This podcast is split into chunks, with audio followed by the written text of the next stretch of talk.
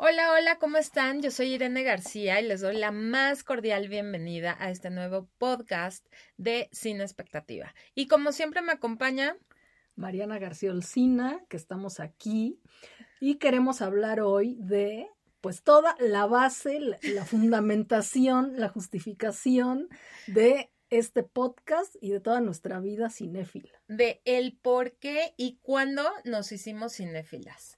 Yo creo que debió de haber sido el primer episodio, pero la verdad es que hay tanto que contar y, y le estuvimos pensando, pero yo creo que es bueno como que recordar nuestros inicios, dónde fue que realmente nos enamoró el cine de tal forma que forma parte de nuestra vida. Sí, que nos atrapó completamente, ¿no? Las historias, este, vivir, porque uno vive a través del cine, estarás de acuerdo Completamente conmigo, de ¿no? acuerdo. Sí, ya hay una película, Olsi, que no fue la primera que vi, ni tampoco me hizo cinéfila, pero me hizo mucho clic. La mm, Rosa Púrpura del Cairo. No sé si la sí, viste. Sí, sí, la vi. Donde estaban viviendo la depresión en Estados Unidos y el cine era esta forma de salirte de la cruel realidad, Ajá. evadirte un ratito y vivir la vida de alguien más. Sí, es que es un escape. O sea, si lo ves es una terapia, un escape, un, este, pues así, un desfogue. Así es, el conocer otras historias. Fíjate que mm, antes de entrar en materia, vi Honeyland, el Ah, yo la quiero ver, documental. pero... Una belleza, pero salí Mm. diciendo bendito cine. ¿sabes? Porque te hace conocer otras Claro. culturas. Sí, te abre la mente. te ¿no? abre la mente, no tienes que ir a lugares recónditos ni conocer a la persona personalmente, persona personalmente, ubiquen, para viajar, para conocer, para Sí, otras formas de vida, otras culturas que ni te imaginas. no te imaginas. O sea, ni te imaginas que puede existir, que puede pasar, que todo lo que sea, pero ahí en el cine lo ves, ¿no? y, y es un documental, no está ficcionado, pero dramático. Sí. y al mismo tiempo súper interesante y al mismo tiempo real, o sea, es impresionante. Pero bueno, ahora sí, Olsi, cuéntame, ¿cuándo te hiciste cinéfila? Bueno, pues yo la verdad, eh, yo creo que pues de toda mi, o sea, yo me acuerdo desde niña, así, Ajá. ¿no? Que, que iba al cine, pero al cine, o sea, a la, a la pantalla, ¿no? Las salas de cine, a ver el cine en pantalla grande, ¿no? Que mi mamá siempre me llevó, o sea, siempre me llevó al cine, pero pues yo les voy a contar que la verdad es que yo no vi películas de niños. Ay, ven, ahora entienden a Olsi. ahora comprendemos todo. Ahora entienden todo, ¿no? O sea, yo no vi Bambi, yo no vi Dumbo, yo no vi... No, yo iba a la muestra desde los ocho años, yo creo, la muestra internacional de cine de la... No en la cineteca, porque ya en esa época ya estaba que en el cine latino, ¿no? Ajá. O sea, era como la cineteca, el cine latino y no sé qué otro cine, ¿no? Pero bueno, me acuerdo que yo con mi mamá íbamos y hacíamos la cola en el cine la- latino, ¿no? Ajá. Para poder entrar, pues, a la, a las muestra, ¿no? Porque había de gente, o sea, millones de personas, entonces tienes que llegar, formarte, hacer la cola y sobre reforma, ¿no? El cine latino estaba Sí. en reforma y, es, y pues ahí, ¿no? Entonces Tu yo mamá cinéfila. Sí, mi mamá es cinéfila, siempre ha sido, ¿no? Entonces, pues sí, ella me llevaba a ese tipo de películas. Oye, yo que me especializo en el co-viewing, saliendo de la película, ella hablaba contigo del tema. Pues no, ¿eh? La verdad es que... Así O sea, me hasta vale. crees, o sea. ¿En no, serio? sí, Qué no, chistoso. No, no. O sea, O tú sea, te sí. fuiste educando también a través del cine. Sí, claro, pues sí, Pero, por ejemplo, salías de la película y entonces, no sé, un tema, por ejemplo, el holocausto. ¿Te ibas a investigar acerca del tema tú solita o lo dejabas así? ¿O, o cuál era tu, tu experiencia después de ver películas? Pues mira, es que la verdad que también investigar en esa época no era tan fácil de que te metías al, No, no, ¿no? al claro. teléfono y al Tenías que Google sacar el- todo, ¿no? El versículo mil de la enciclopedia. Tendrías que ir a la Salvat, británica, ¿no? O a la ajá. británica, no sé qué investigar. Entonces realmente, pues no. Pero pues sí, yo en mi casa también, o sea, no es que fuera que por la película, no, pero a lo mejor yo ya había oído esas cosas en mi casa. Entonces, pues sí lo podía yo como relacionar de alguna manera, o sea, pero no, no es de, no es que era de que saliendo de la película mi mamá se tomaba el tiempo, ¿no? De Y- platicar. de platicar y de decir esto. Pero yo me acuerdo que sí me traumaban muchas cosas, ¿no? O sea, Ay, porque sí, sí son veías temas como fuertes. de repente, pues, deja tú el holocausto, a lo mejor cosas de sexo y de acá y así, ¿no? Y que tú dices, órale, ¿no? Pero pues bueno, pues ahí vas, pues, digiriéndole, pues como le hacíamos Ajá, hace sí, 30 años. Hace 30 años sin Google, Sí. sin internet. Bendito Dios, porque imagínate lo que hubieras encontrado, sí. O sea, Sí, si ¿no? llevas un niño Exacto, ¿no? de chiquito a ver esos temas, pues ahora eh, abunda la información. Bueno, y que no existía la disciplina positiva, diría No, nuestra bueno. amiga Paola Cuña, ¿no? O sea, Exacto. era de pues como puedas, hazle, ¿no? O sea, ya, Exacto. ¿no? Qué interesante. Pues no, fíjate que mi inicio sí fue en el cine continental, que si algunos que se acuerden de la generación X, era un castillo de Disney. Entonces, Sí, eso sí me acuerdo. Yo fui alguna vez, Sí, ¿no? sí te llevaron, me- bendito sí, Dios. sí me llevaron. Y pues creo que la primera fue Bambi y me traumé. O sea, yo lloraba cuando se muere la mamá de Bambi. Yo, ay, qué trauma. O sea, yo también sufrí, Olsi, así como tú. Tampoco mis papás hablaban conmigo después de ir al cine. Y mm, recuerdo esa y me tiene como muy grabada el momento en que vi E.T., que fue como un. Ah, sí, fenómeno. ajá. Ujú. Este, todo el mundo hablaba y bueno, mis papás no eran cinéfilos, entonces se tardaban como mes y medio en llevarme. Ya todo el mundo hablaba de la película, ya me la sabía de memoria y me llevaban al cine. Este, pero yo recuerdo que en lugar de leer un libro antes de dormir, yo repasaba la película escena por escena, ¿La de ¿sabes? E.T. o cualquiera? Cualquiera. Cualquiera. Pero recuerdo mucho que la primera fue E.T.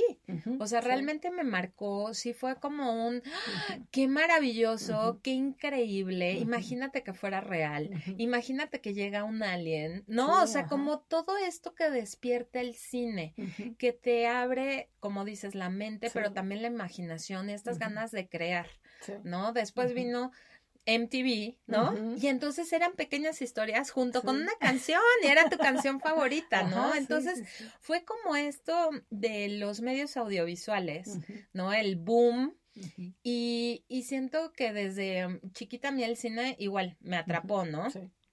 Y buscaba, obviamente, en el videocentro, ¿sí? O sea, aquí me voy a, a ventanear muy cañón, pero era el viaje de del fin de semana de ir a escoger una película. Y mis papás, ¿ustedes creen que veían, o sea, la clasificación? Obviamente, desde ver este la de San Elmo's Fire, Ah, también sí, siento que sí. me que me marcó, ¿no? O sea, Oye, por cierto, Rob yo ahorita- Lowe y todos O sea, ellos. ahorita me acordé que así que mis películas así como íconos o no sé que veía mucho, Sí. porque yo no veía mucho cine en la tele, ahorita les cuento, ¿no? Pero bueno, que me acuerdo que sí que con mi hermano y con otros amigos, las que sí veía muchísimo cuando pasaban en la tele o las tenían ellos grabadas, ya sabes, en el Betamax, Ah, ¿no? sí, sí, claro. O sea, era Vaselina, a mí me encantaba Vaselina. sí. Volver al futuro. Sí, una maravilla. Había una que se llamaba Less Than Zero, no sé si tú Sí, la es buenísima, con Robert Buenísima, Downey ajá, Jr.. exacto, ¿no? De los, de los drogadictos. Y era aparte muy, muy choqueante, muy fuerte. ¿no? Creo y- que ahí se quedó estancado Robert Downey Sí, Jr. pues por mucho tiempo. Sí, sí, sí.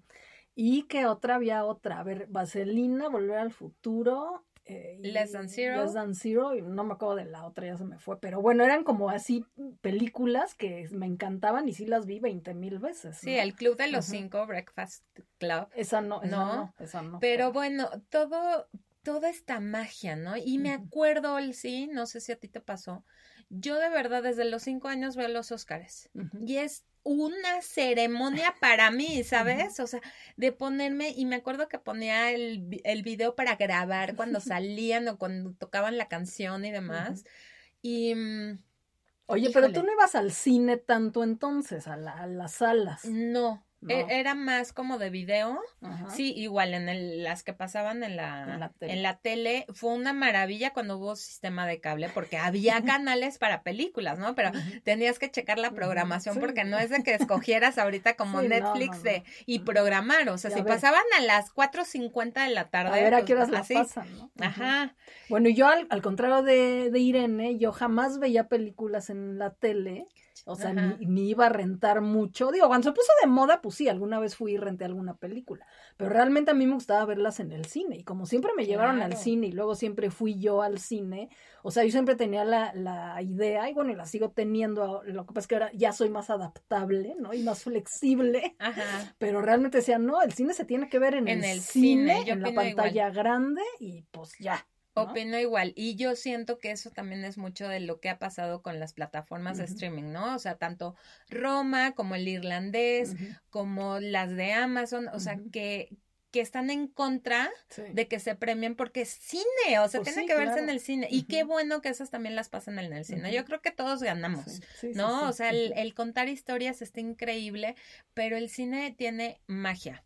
Eh, yo recuerdo cuando empecé la carrera, que pues ni modo, me acompañaban uno o dos veces mi papá, mi mamá, mi hermano, pero yo decía, no hay que flojera tus películas de arte y vete sola. Y entonces empecé a ir sola al cine. Y no me costó trabajo, la verdad es que yo disfruto mucho, te voy a contar una historia de cuando nació mi primer hijo y que dices, ya por favor, quiero salir al cine, imagínate, o sea, estar, no, que la cuarentena y que la lactancia y que el, el, la cesárea y demás, me escapó el cine y era una película, no me acuerdo cuál, pero quedé entre dos chavas, ¿no? Y me abrazaron, o sea, como que, oye, ¿quieres palomitas? ¿Vienes sola al cine, neta? O sea, así yo creo que ellas dijeron, o sea, pobre mujer, ¿no? O sea, no sabían esto, pero súper lindas, o sea, y es padre eso del cine, ¿no? El tener una experiencia también como colectiva de una, un contenido que estás viendo, de una historia y, es lo que decía en otro podcast, o sea, cuando la reacción del cine o es de risa o es de, ¿no? O sea, es donde dices que increíble compartir este momento en, en, en, en el cine. Sí. Sí, yo empecé a ir sola también hasta la universidad, creo, y sí me resistí mucho, así, porque decía, ¿cómo voy a ir sola? O sea, en esa época más te daba, no, no, ese no era el ir sola, sino que te encontraras a alguien y te vieran sola y así, ¿con quién vienes? Ahí fue al baño, ¿eh? Ahorita viene. pero ¿En serio? Sí, o sea, ¿Te pero eso? O sea, decir que iba sola, imagínate qué horror, ¿no? O sea, Así como pobre loser. pobre loser que tiene que ir sola al cine, ¿no? Pero bueno, una amiga que tengo que también va sola desde hace muchísimo, me dijo, órale, vas a ver si es difícil, no sé qué, pero vas a ver que tú puedes. Tú puedes, ¿no? Y la primera vez que vayas ya, y pues sí, fui una vez y ya te cuenta que pues ya casi siempre voy sola, yo creo, ¿no? Qué chistoso, sí, yo también, la verdad es que luego te estás esperando a, que tu mamá pueda, que tu eh, amiga pueda, que el novio te lleve, que no. no, no, no. Entonces agarras, o sea, te levantas el sábado domingo, ves el horario y dices, ahorita me voy. Bueno, yo tengo así maestría en logística de películas. La otra vez me fui a meter a cuatro. ¿no? Pues y entonces dominas así de, ah, pero los cortos duran tanto y entonces el otro y me da tiempo de llegar y, y sí, la verdad. Tengo cinco minutos, ¿no? Y yo puedo vivir todo el día en el cine. yo igual. No tengo problema. Tengo una niña Vale es súper cinefila también. Obviamente, pues de cosas que ella también le, le gusten, ¿no? Pero Max no le gusta el cine. Y no sabes cómo sufro. Digo, no, mi hijo. Así. ¿En qué fracasé? ¿En qué fracasé como mamá? Pero ya ha habido situaciones en que lo llevo de la oreja. Digo, tienes que ver esto. Y me ha llorado. O sea, bueno, no literal, pero así me reclama y sale feliz. O sea, uno fue el Greatest Showman, ¿no? Y bueno, bajó todas las canciones y le encantó. Y otra fue Wonder, que me dijo, wow, la quiero volver a ver, ¿no? O sea, y es lo que le digo, créeme, necesitamos. Y yo sí soy mucho, como te digo, de hablar de los temas de la película, porque siento que puedes educar a través del cine y a través de series de los contenidos y temas que hay. Hablar del suicidio es mucho más fácil viendo la sociedad de los poetas muertos que sentarte nada más y vamos a hablar hoy del suicidio. Pues no, hay tema y hay conversación y hay como tú qué hubieras hecho en el papel de este hombre, ¿no? De este chavo, de esta mujer. Entonces, para mí es súper rico eh, usar el contenido y las películas para, para hacer un puente de comunicación pues, con los niños. Es totalmente educativo, ¿no? También, o sea, el cine. Digo, claro, hay que ver de todo, ¿verdad? Porque los que ven pura acción y comedia, pues ahí sí no. Ay, sí, no. no que algún día les haremos un podcast también de ese tipo de cine y de, de cine chatarra. Ajá, de los de los diferentes tipos de cine que hay y lo que deberían de ver. Padre, Está muy padre, me late muchísimo. Y pues bueno, la verdad es que este fue como para abrirnos personalmente, que nos conozcan un poquito más. Y si les gusta, si tienen algún comentario, mándenos a arroba momichic1 en Twitter e Instagram y en en arroba olcinamx en Twitter y arroba olcina en Instagram. Pues muchísimas gracias y queremos saber cuándo se hicieron cinéfilos también ustedes. Mm. Compartan esto y nos escuchamos en el siguiente podcast de Cine Expectativa. gracias. bye.